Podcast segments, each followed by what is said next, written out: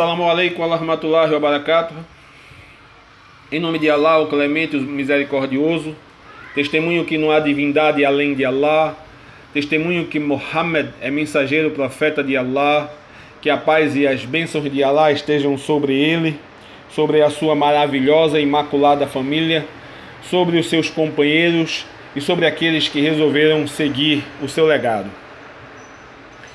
Meu nome é Eduardo Santana, sou professor no estado de Pernambuco, sou brasileiro, sou muçulmano, sou negro e, com grande honra, tenho a, a satisfação de abrir os trabalhos de veiculação de uma série de depoimentos que serão aí transmitidos pela famosa Rádio Islâmica do Rio de Janeiro, coordenada pelo nosso irmão Carlos Menezes.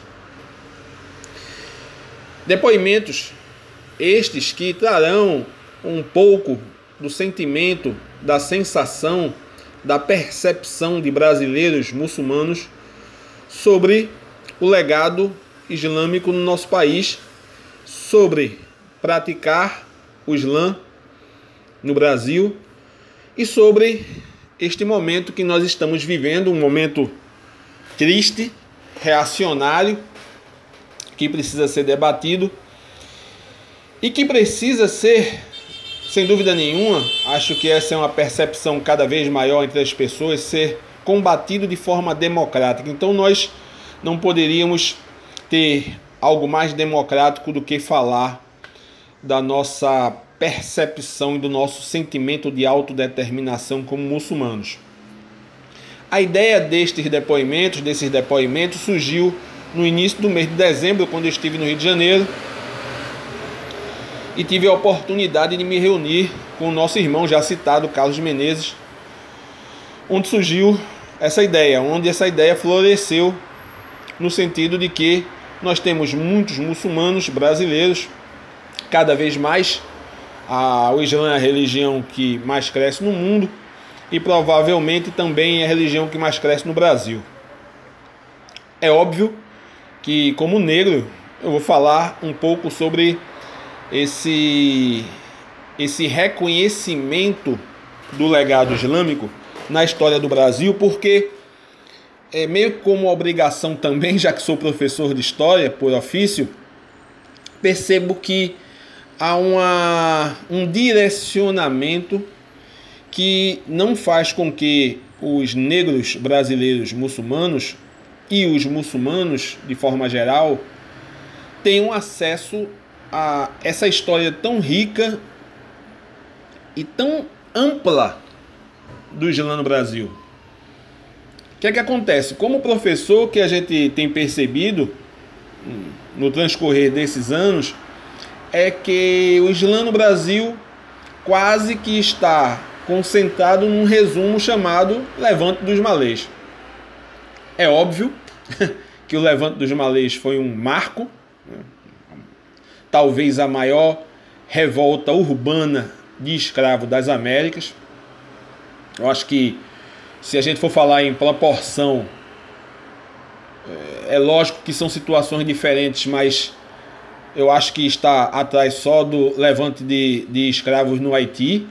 Eu, eu acho que não tem algo, digamos, em termos de tamanho, como o levante dos malês me referindo a um contexto urbano, obviamente, e lembrando que a questão do Haiti envolveu tanto urbano quanto rural.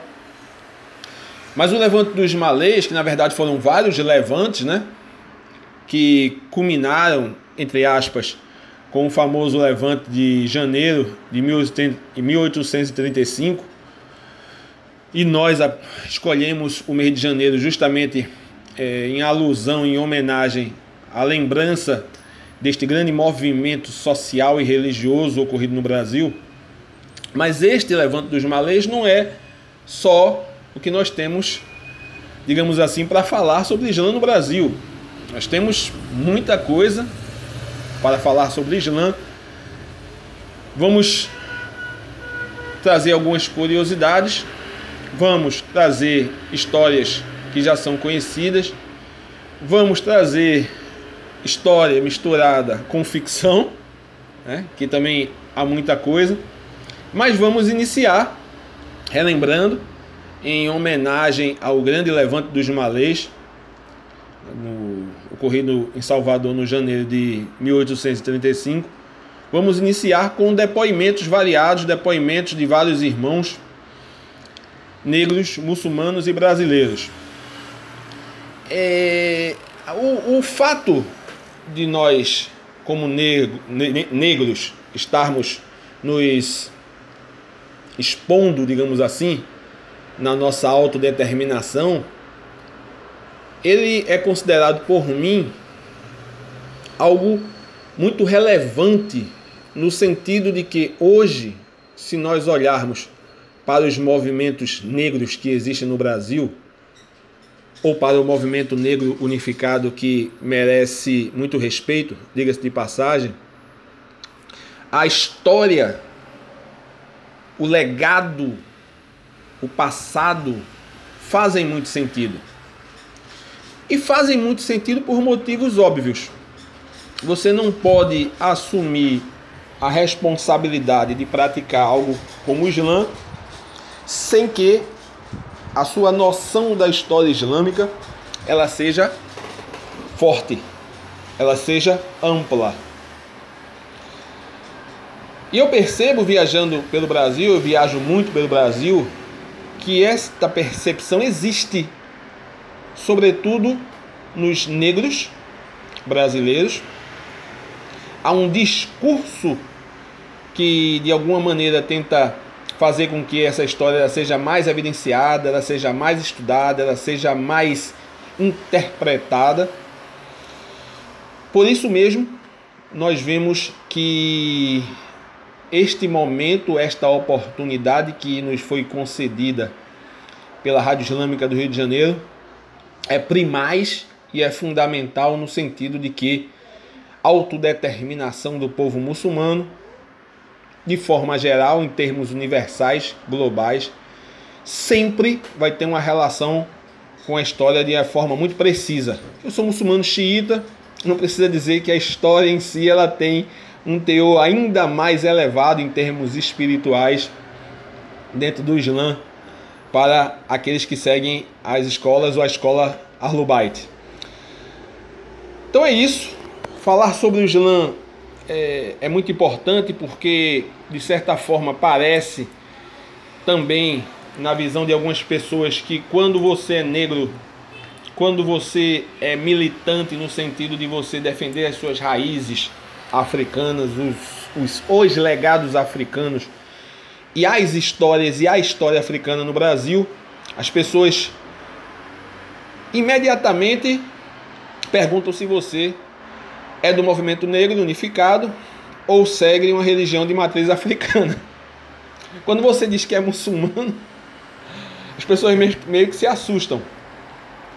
É, nós tivemos experiências aqui de organizações né, em torno de, de fomentar grupos de diálogo, grupos de debate político e social nesse sentido entre os muçulmanos, algo que é, gerou até um, uma aproximação com alguns grupos, digamos aí, defensores da negritude mais organizados, mas a coisa, no caso da comunidade muçulmana, ou no caso da comunidade negra muçulmana, isso ainda é muito, muito superficial, a gente ainda está engatinhando.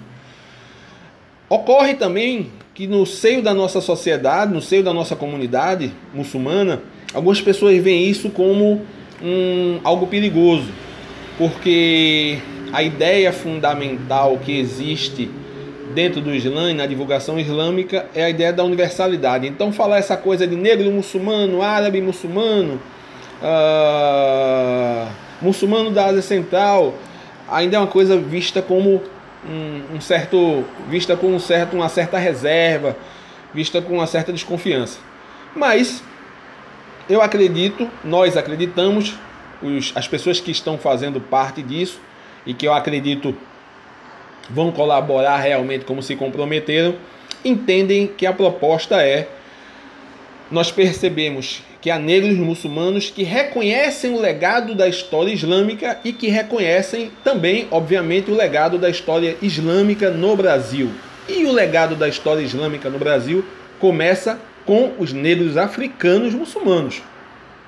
Óbvio, nós tivemos, é, já se sabe disso, já é já é documentado a presença de árabes, inclusive no empreendimento colonial, no empreendimento de instalação do sistema colonial após a invasão lusitana.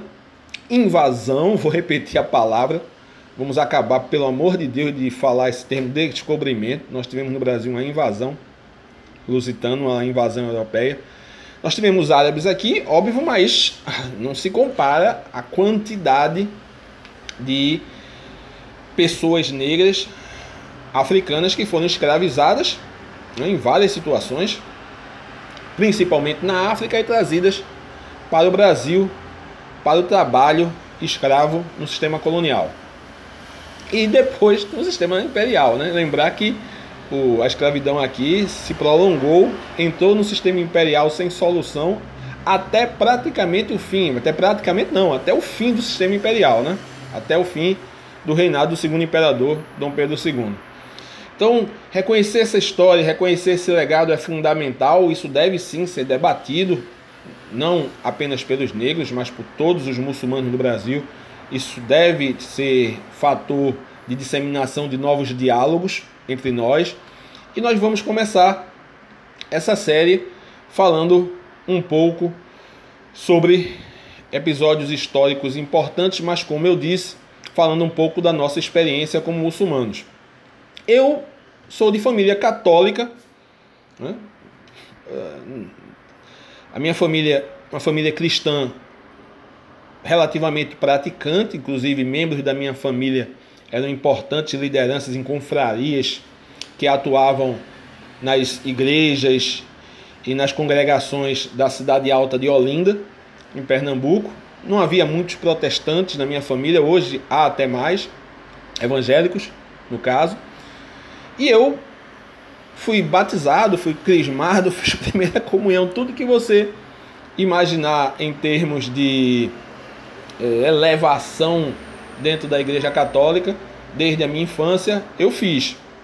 Mas o, a religião católica nunca me tocou como eu, vamos dizer assim, eu esperava que me tocasse, nunca me tocou como o Islã me tocou. Eu sempre me senti uma pessoa espiritualizada de alguma forma.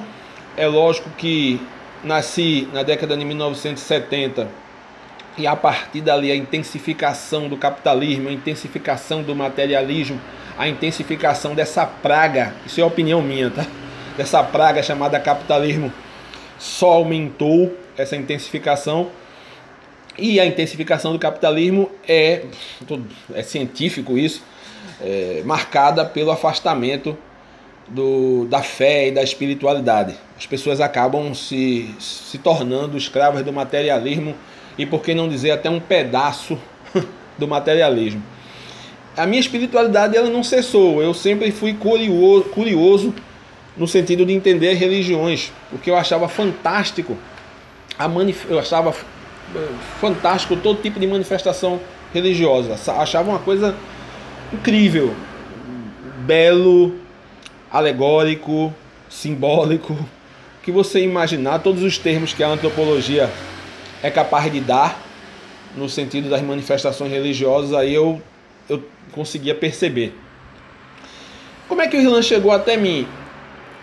Vai ter um momento da minha vida em que eu preciso vejo a necessidade, não vou dizer o preciso, eu vejo a necessidade, eu vejo a precisão de me desenvolver intelectualmente.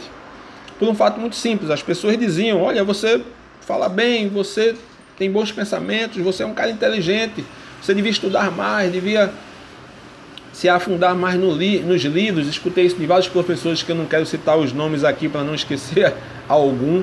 Todos foram especiais para mim, todos os professores são especiais.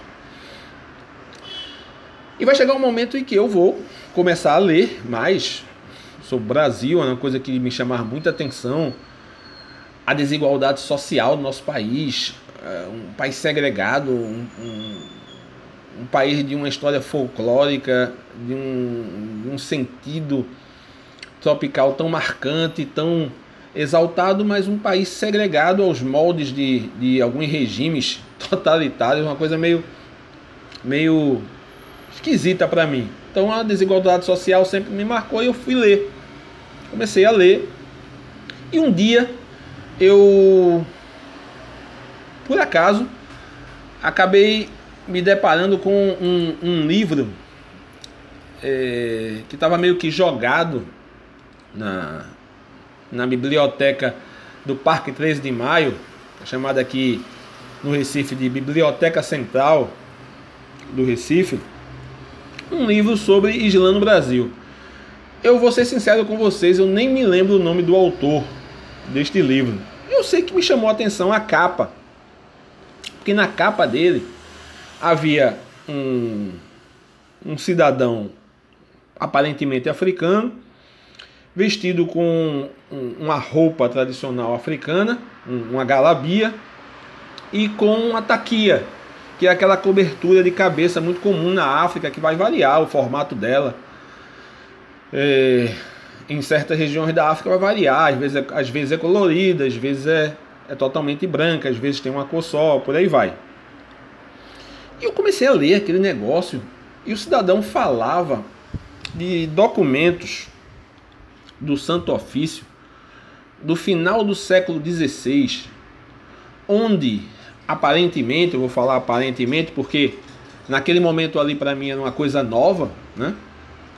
Na realidade, naquele momento, eu acho que eu tinha vinte e poucos anos, eu nem sabia que havia tido Inquisição no Brasil.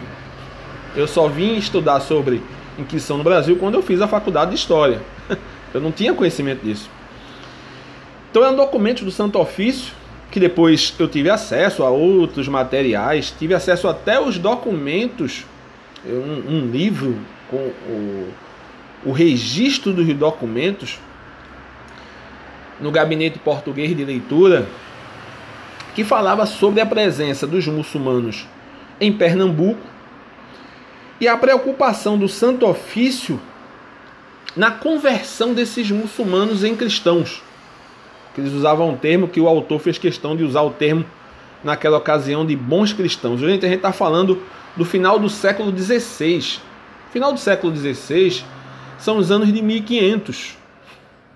Quer dizer, é, quando eu mais tarde comecei, obviamente, a me interessar sobre o assunto, ler um pouco mais, não necessariamente me interessar pela religião, mas por essa presença muçulmana e, e, e por aí vai. Fui ouvir falar e ler sobre o Levante dos Malês, eu até achei interessante, achei meio que engraçado. Disse, Pô, os caras estão falando aqui que esse foi um marco da presença muçulmana, mas eu li um livro, eu recordava, quando eu era bem mais novo, né? Eu li um livro que falava da presença de muçulmanos em Pernambuco no século XVI. Foi aí que eu comecei a atinar que não. Então, a presença dos muçulmanos no Brasil, de forma geral, na minha cabeça não vinha essa coisa do muçulmano africano. Esse negócio é muito antigo. Esse negócio é desde o começo do Brasil colonizado. Desde o começo do Brasil invadido e onde se instalou o processo de colonização. Talvez até antes, não sei.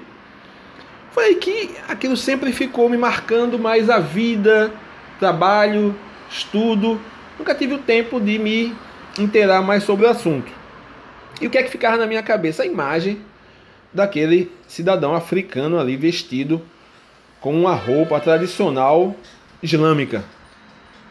Na minha cabeça era islâmica, porque depois que comecei a ler o livro eu percebi que estava falando sobre o legado islâmico no Brasil.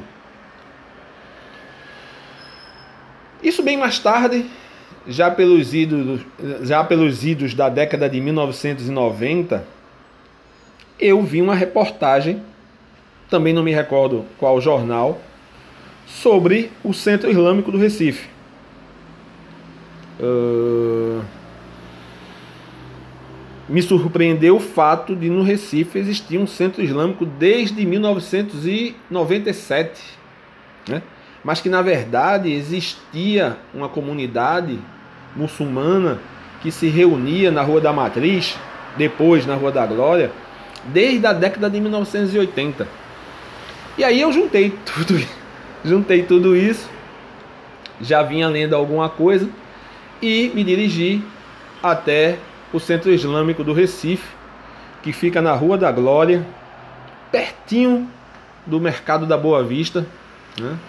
pertinho ali do IMIP, da Igreja de Santa Cruz, pertinho mesmo, ao lado do Convento da Glória, do Convento Carmelita da Glória, e fui recebido por uma figura chamada Ailton Gomes dos Prazeres, que é um muçulmano histórico aqui em Pernambuco e que me recebeu de forma agradável, de forma receptiva e me deu um livro. Só lê isso aqui, tal, e quando você quiser você volta para discutir o que você leu. E eu comecei a ler vários e vários, vários livros, várias publicações. E sempre eu voltava no centro islâmico, sempre eu sentava um pouco para ouvir o sermão ou para ouvir as pessoas falarem sobre o Islã. Na, nessas minhas idas eu muito reservado ainda e muito tímido, não queria falar besteira, não queria perguntar nada, até que eh, em 2001 eu decidi fazer a minha charrada, fazer a minha reversão. Nós muçulmanos não usamos o termo conversão, alguns até usam, não há nada demais se você usar, mas na realidade nós preferimos o termo reversão. Fiz a minha reversão ao Islã e passei a praticar como faço até hoje. Vou falar um pouco dessa minha experiência, dessa minha percepção de Islã como religião, o quanto o Islã eleva tanto o cidadão espiritualmente como eleva num sentido de uma consciência social e numa consciência de justiça muito forte que hoje eu ainda não consigo compreender o porquê essa inquietação por justiça, essa inquietação por liberdade, essa inquietação pelo direito do outro é uma coisa que no Islã é muito marcante. Talvez seja até pela vida do profeta mesmo, como ele lutou pelos direitos alheios como ele lutou contra a desigualdade, como ele lutou contra a injustiça. Então isso nos é muito forte, isso me marca muito. Vou falar um pouco, lógico, da questão espiritual, mas este é um primeiro momento que nós vamos conversar sobre como eu me vejo, né? Eh, sendo negro e muçulmano no Brasil e como reconheço o legado da presença muçulmana no Brasil. Nós vamos fazer uma série, eh, segundo o pedido do nosso irmão Carlos Menezes. Não sei bem como é que essa série ela vai se desenrolar, né? Quantas quantos capítulos nós teremos, mas este é um primeiro momento no qual eu saúdo vocês esperam que vocês gostem das nossas conversas que serão transmitidas aí, veiculadas pela Rádio Islâmica do Rio de Janeiro. Assalamu alaikum wa rahmatullahi wa barakatuh.